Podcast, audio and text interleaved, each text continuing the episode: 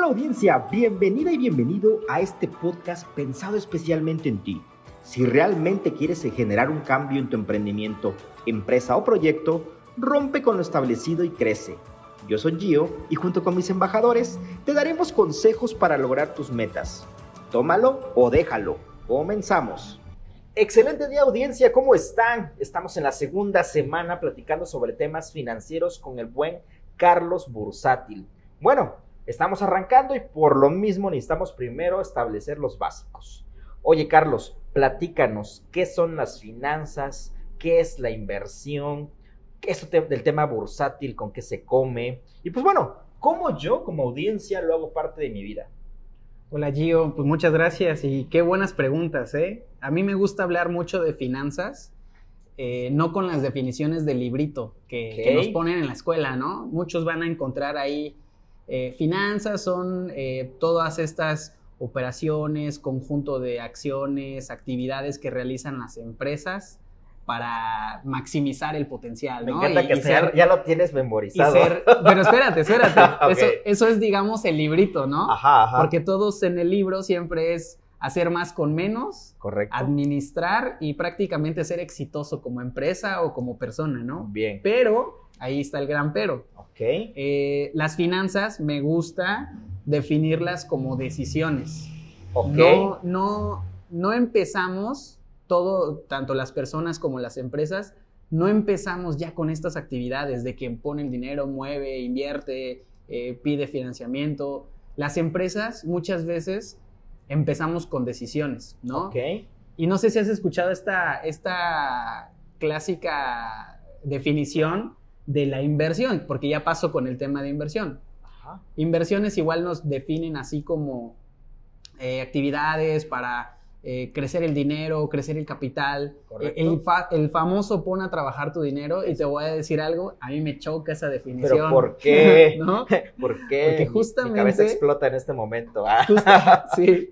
Justamente el poner a trabajar el dinero no es un tema espontáneo, no es un tema pasivo, es un tema de, de tomar acción con decisiones. Entonces, si yo empiezo definiendo finanzas como decisiones para, para quizá emprender, eh, hacer un plan eh, para mi retiro, ahora que a nosotros las generaciones ya nuevas no nos va a tocar nada de eso, eh, si decido pues prácticamente tomar acción con mi dinero, de ahí, de ahí comienza, ¿no? De una decisión que voy a tomar, porque bien puedo no tomarla Entiendo. y estar cómodo, depender de de los ingresos que ya tengo, depender de la actividad que tenga. Claro. Y justamente no, no, llegar a lo, que, a lo que buscamos, que es esta libertad financiera, ¿no? Que entendemos la libertad financiera como eso de ya no, ya no estar buscando fuentes de ingresos porque las que ya tenemos son suficientes para, son suficientes para pagarme. Exactamente. Entonces, decimos esto de no buscamos dinero, buscamos libertad. Pues sí, o sea, la verdad es que sí, queremos tener mucho dinero para tener libertad, ¿no? Entonces, me gusta empezar ahí porque son decisiones y el dinero no trabaja solito. O sea, al día de mañana el dinero ya no está como, como normalmente pensamos, de se pone a trabajar y listo, sino que constantemente tenemos que tomar decisiones. Ok.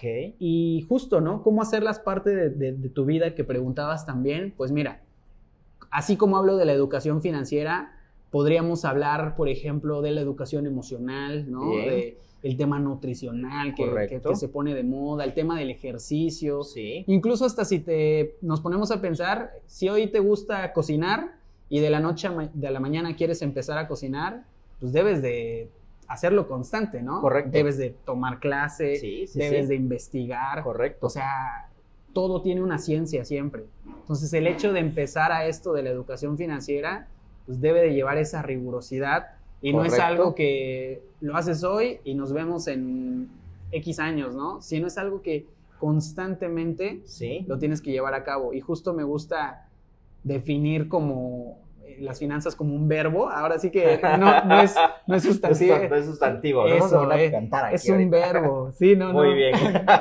no, no es algo que dejas en un papel, es algo que practicas todos los días. Ok, entiendo que esta práctica que tú comentas es el hecho de estar todo el tiempo pues al tanto de la información, noticias, oye, le metí dinero a tal acción y la dejo ahí años y ching, ya desapareció incluso la empresa o ya se salió de la bolsa. Quiero pensar que va más por ahí. El tema de tomar acción es un tema de estar todo el tiempo cuidando qué va a pasar o qué está sucediendo con esa acción que, que, que, compré. ¿Es correcto? Sí, de hecho, pues tiene que ver con el, con, con el hecho de comprometerse quizá contigo mismo, ¿no? Bien. Desde ahí partimos. Y por eso decía, las finanzas son decisiones. O sea, Bien. no tiene caso decir, quiero aprender a bailar e ir a una clase. Y ahí aprendiste todo, ¿no? Es algo que de hecho se practica.